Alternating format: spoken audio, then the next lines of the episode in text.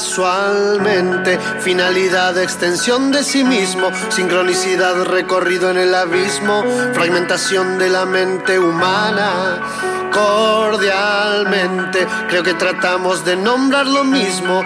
Ay, si no fuese por este mutismo que nos impide expresarnos con palabras.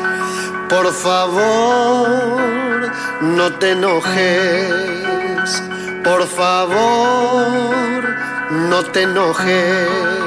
Ahí está, muy bien, estamos comenzando ahora sí, 4 y 5 de la tarde en la ciudad de Mar del Plata, el nuevo programa, tercer programa ya, tercer emisión de formato libre, aquí por supuesto en la casa de Radio de la Azotea, esta vez con algunas particularidades obviamente teniendo en cuenta el contexto, ¿eh? porque estamos atravesando nosotros, eh, todos los ciudadanos del país y del mundo en este momento. Eh, no hace falta aclarar ya de qué se trata, sí decirles que nos está acompañando desde los controles Sebastián Piantoni. Sebastián, ¿qué tal?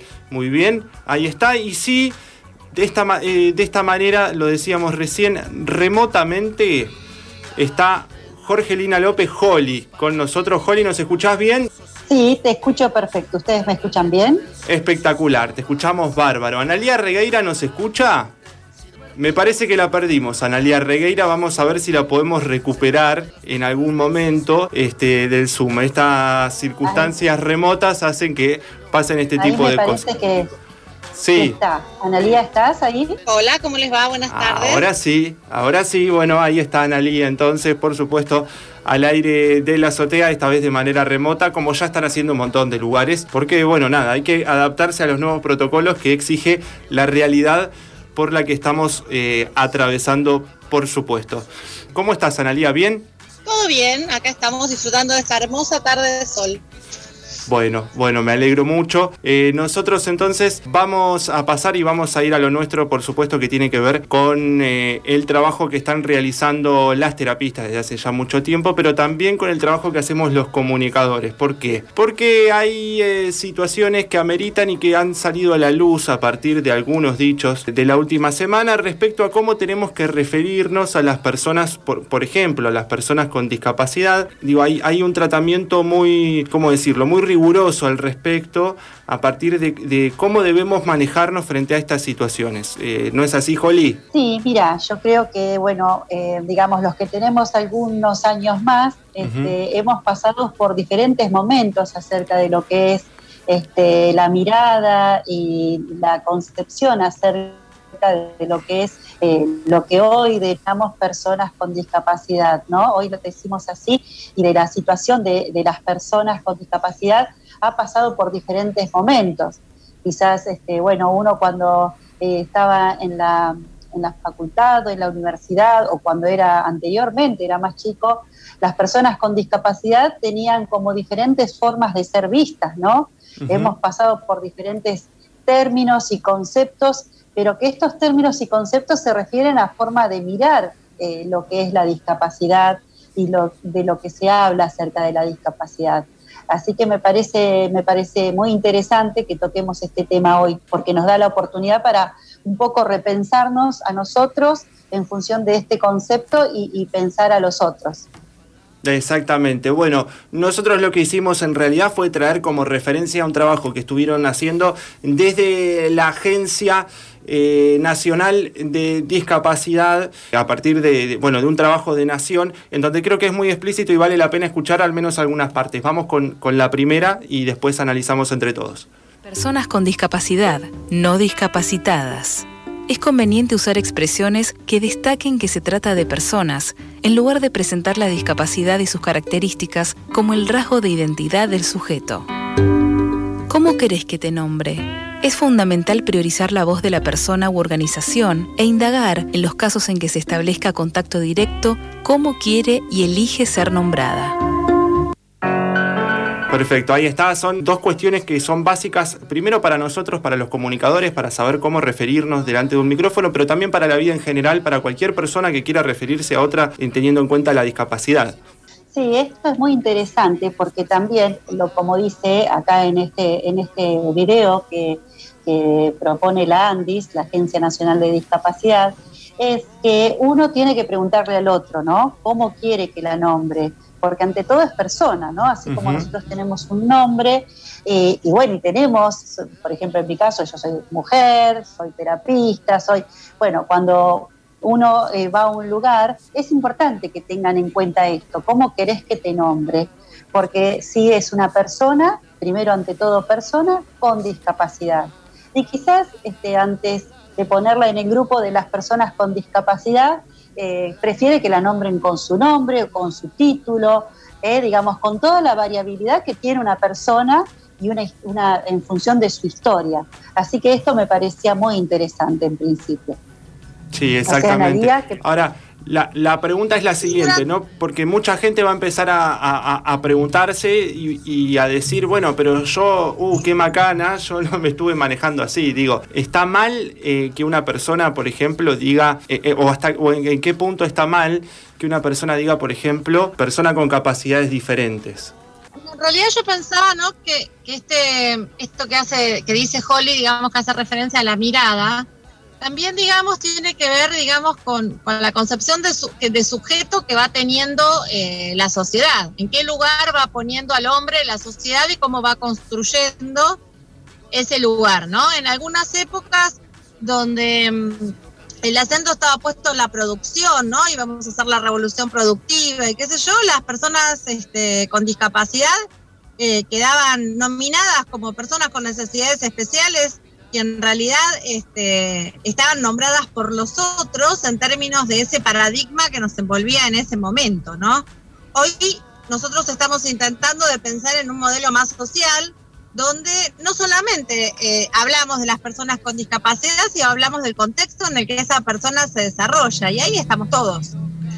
Entonces, este, me parece que esto, ¿no? Necesidades especiales, eh, capacidades diferentes. Me parece que sigue haciendo referencia al mismo aspecto, ¿no? Que sigue siendo discapacitante esa nominación.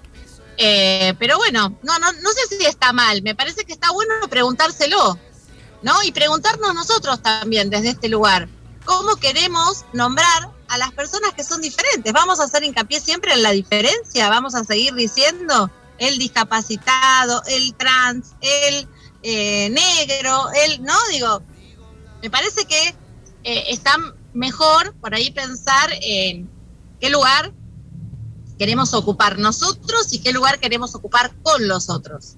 Bien, vamos a escuchar eh, entonces el segundo eh, audio que preparamos de la Agencia Nacional de Discapacidad.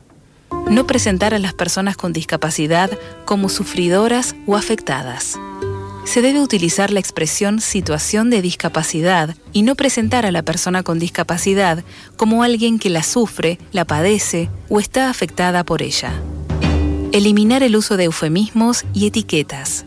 Es conveniente evitar el uso de eufemismos, diminutivos, sustantivos y adjetivaciones, tales como personas con capacidades especiales o diferentes, paciente, lisiado, lisiada, minusválido, minusválida, inválido, inválida, y no vidente, entre otros.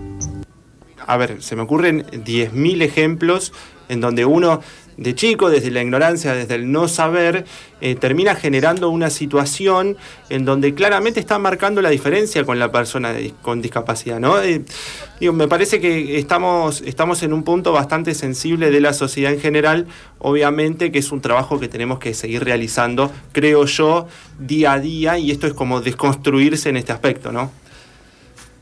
Sí, está buena esta. Eh. Ay, perdón. no, no, dale, Ana, dale, dale. No, pensaba en estas generalizaciones que se hacen también, ¿no? Desde este lugar.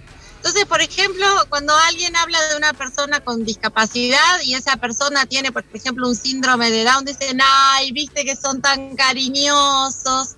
Y en realidad en, ese, en esa generalización del viste que son tan cariñosos, se pierde la individualidad, que me parece que es justamente lo que hay que rescatar, ¿no? Lo subjetivo, lo que ese sujeto, em, de, qué se empodera, de qué se apropia ese sujeto. Me parece que tiene más que ver con eso. Y habrá personas que son cariñosas y personas que no son cariñosas. Claro, yo creo que tiene que ver con esto de que decías vos, Joaquín, de deconstruir, ¿no? esta palabra que últimamente estamos usando mucho, porque tiene que ver, me parece a mí, ¿no? Desde mi forma de vivirlo, eh, me parece que está bueno que del otro lado los que nos escuchan también empiecen a preguntarse cuestionamientos que nos estamos haciendo nosotros también, en esto de deconstruir lo que antes parecía que nuestra sociedad era muy asertiva en el sentido de que las cosas eran de una determinada manera y no podían pensarse de otra, ¿no? Entonces, este, la diversidad que hoy nos estamos planteando, eh, el de construirnos acerca de determinadas eh, concepciones, formas de ver a los otros, eh, digamos, esto no por caer en un lugar común, pero digamos, la felicidad, los proyectos de vida, el tener una familia, no tiene que ver con que la persona sea o no discapacitada, tiene que ver con tantos recursos que se despliegan para lograr estos, estas metas. Y antes era como encasillar, la persona con discapacidad intelectual no podía determinadas cosas, la persona con eh, hipoacusia no podía otras. o sea, siempre es como que necesitábamos tener como listas y hoy por hoy estamos deconstruyendo eso, nos estamos asombrando continuamente acerca de los logros que tienen y de, los proyectos de vida que tienen las personas con discapacidad. Y esto me parece súper, súper, digamos, eh, movilizante, importante, pensar el sufrimiento eh, de los otros, no por tener una discapacidad se supone que es que sufre esa persona, ¿no? Sí, exactamente. Eh, eso, eso quería decir también, Holly, porque termina pasando esto, ¿no? Se termina encasillando a la persona con discapacidad como, uh, pobrecito. ¿Cuántas veces escuchamos, uy, pobre? ¿No? Eh, y, y, la realidad es que, es que, bueno, sí, será una situación por la que está atravesando, una particularidad de la persona, pero no necesariamente eso implica que esté, que esté padeciéndolo. Claro en la inclusión, ¿no? Esto en, todos los momentos en donde trabajamos en, la inclusión educativa, laboral, eh, digamos, tanto Analía como yo trabajamos en diferentes ámbitos y bueno, a veces es complejo eh, romper y de alguna manera eh, empezar con una pregunta, preguntarse acerca de determinadas concepciones que eran tan inamovibles. Por ahí a veces la función es dejar una pregunta a partir de una inclusión laboral. Sí porque uno ve en el grupo de los compañeros desde el mejor lugar y desde la mejor intención, porque esto es claro que muchas personas ¿no? Eh, dicen necesidades diferentes y siempre, a veces nos ha pasado que nos dicen, y a mí me da cosa a decir discapacidad delante de él, ¿no? Decir que tiene una discapacidad o de nombrar el síndrome de Down o me da cosa, ¿no? A veces desde el mejor lugar de, respeto eh, pasa que el otro eh, queda en un, eh, termina quedando siempre en un lugar del pobrecito, del diferente. Eh, digamos, nosotros también nos nombramos y tenemos diferentes rasgos que nos podrían nombrar a partir de eso. Sin embargo, nos gusta que nos digan nuestro nombre, ¿no? Nuestra, nuestras, nuestras potencialidades. Así que yo creo que es algo que uno se tiene que preguntar, ¿no? Sí, sí, exactamente. Analia yo pensaba en algunas situaciones que se daban, haciendo memoria, digamos, de esto que, dice Holly, en situaciones de inclusión, por ahí, de que en, la capacita, en las capacitaciones laborales, ¿no? Cuando acompañamos a los chicos, situaciones que se dan en las que por ahí eh, te preguntan, ¿y qué le pasa a él? ¿No? ¿Qué, ¿Qué, tiene? Y uno le dice, ¿por qué? Y te dicen, y porque viste que él dice como que no habla, no dice. ¿Vos le preguntaste? Ah, no, no, dice yo, porque veo que el profesor por ahí le dice, pero él no dice. No digo, pareciera que la relación con la persona con discapacidad siempre tiene que estar mediada por un, con un otro, como si hubiera cierto temor, cierto desconocimiento, ¿no? Me parece que por ahí está bueno esto de empezar a preguntarse, ¿qué me pasa a mí? ¿Qué me pasa a mí cuando me encuentro con una persona con discapacidad? ¿En qué lugar me ubico? ¿No?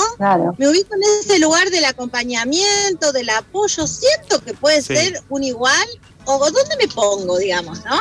Sí, bueno, un montón. Es complejo. Sí, claro. Perdón, perdón. No, no, no, está bien, eh, Holly. Yo decía para, para seguir avanzando, escuchar la siguiente recomendación, eh, no, sé si te parece, del, de la Agencia Nacional de Discapacidad. Referirse a la inclusión y no a la integración. El enfoque mediático del tema requiere ser tratado desde la inclusión, Cuando se habla de integración, se hace referencia a espacios, productos, comunicaciones o servicios exclusivos para personas con discapacidad frente a otros para personas sin discapacidad. La inclusión plantea entornos para todos y todas.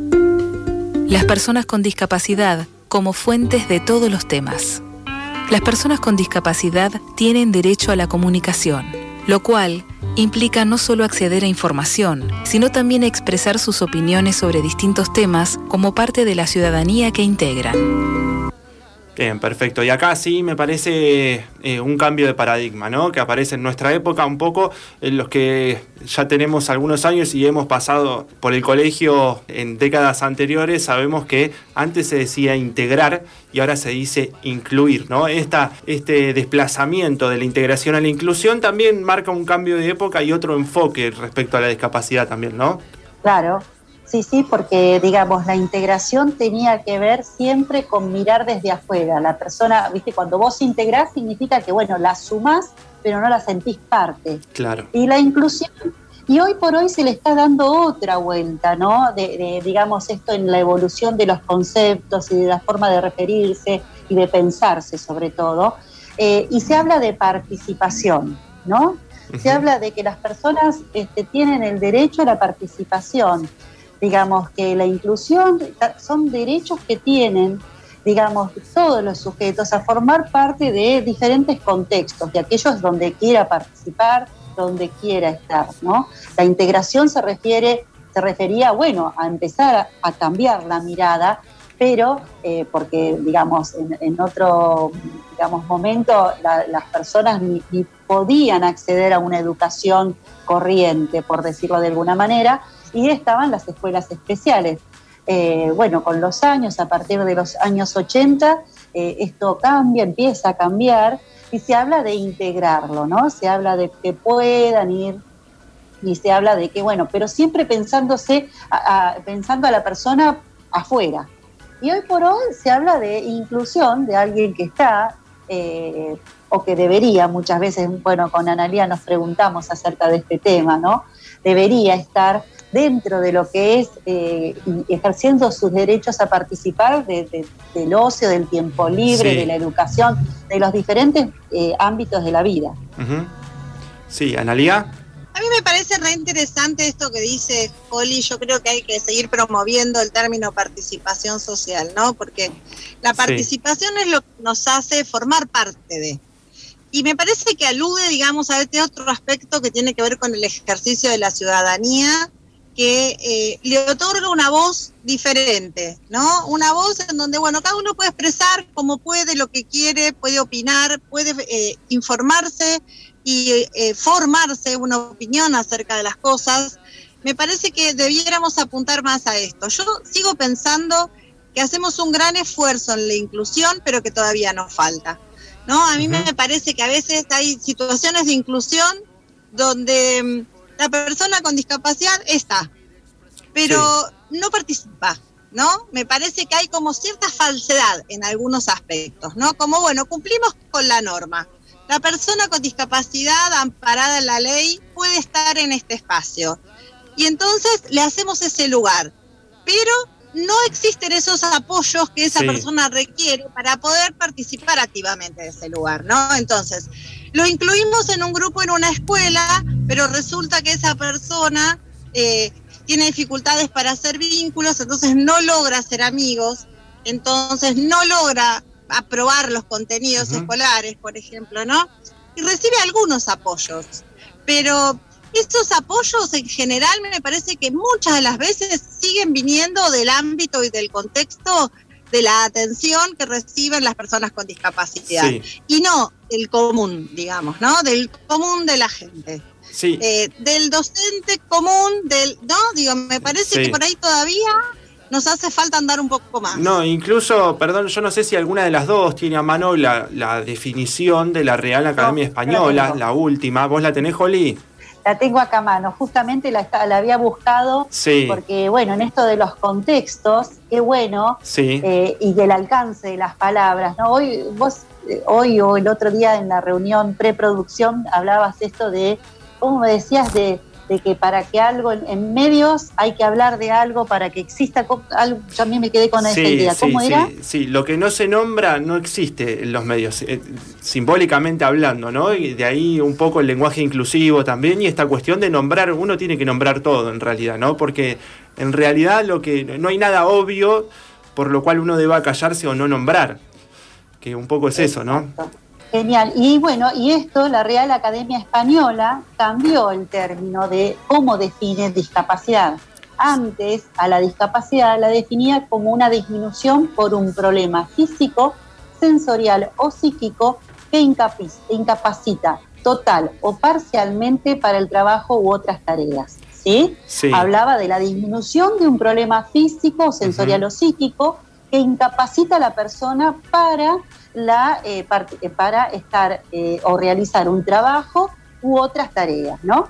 Y ahora la nueva definición, fíjate qué interesante, dice, situación de la persona que por sus condiciones, condiciones físicas o mentales duraderas, se enfrenta con notables barreras de acceso a su participación social. Claro. ¿Sí? Un cambio realmente muy grande en donde eh, la mirada de la persona con discapacidad ya no está dada a partir de su dificultad, su déficit eh, sería, o su condición, sino la, la, situación de discapacidad está dada por el contexto, ¿no? Por los contextos que impiden, que generan barreras a su participación. Este, muy rico, la verdad que la Real Academia Española, esto que veníamos hablando tanto desde el paradigma social, lo haya incorporado como una definición formal de la palabra discapacidad, es un cambio y un avance muy grande, la verdad. ¿Nos falta? Nos falta. Es la pregunta, si nos falta, nos falta como sociedad. Pero Falta bastante. ¿Analia? Me parece que hay que seguir haciendo preguntas, ¿no? Sí. Me parece que hay que seguir instalando preguntas y tenemos que seguir este, cuestionándonos. Yo me acordaba que hace un tiempo había una, una tendencia, digamos, a que había un concepto que se llamaba normalización. Entonces, no solamente el paradigma hacía hincapié en las dificultades o las disfunciones que podía tener la persona con discapacidad, sino que también hacía hincapié que era esa persona la que tenía que hacer el esfuerzo para equiparar la normalidad, ¿no? Yo, qué locura, qué suerte que estamos tan lejos de esa mirada hoy. Sí, exactamente. ¿eh? Y esperemos, porque siempre la Real Academia Española llega con delay a algunas cuestiones, ¿no? Digo, este es un un buen avance que ha tenido. Esperemos que siga en, este sentido de, apertura sin demorarse tanto tiempo en aceptar algunas cuestiones que la sociedad por ahí ya canalizó, ya metabolizó, ya cerró debates que ya la sociedad cerró hace muchísimo tiempo. Seguro, seguro. Pero bueno, es un avance. Exactamente. Bueno. Les agradezco muchísimo la participación del día de hoy. Nosotros nos vamos a ir. Muchas gracias, Holly gracias a ustedes. Muchas gracias, un honor participar. No, por favor, gracias por acompañarnos, Analía. Muchas gracias también, ¿eh? De nada, nos vemos. Muy bien, nos veremos entonces el martes que viene. Muchas gracias. Nosotros, ustedes quédense ahí porque después de la tanda venimos con más formato libre, ya con los chicos aquí en el estudio. Estás escuchando Formato Libre. Hasta las 17.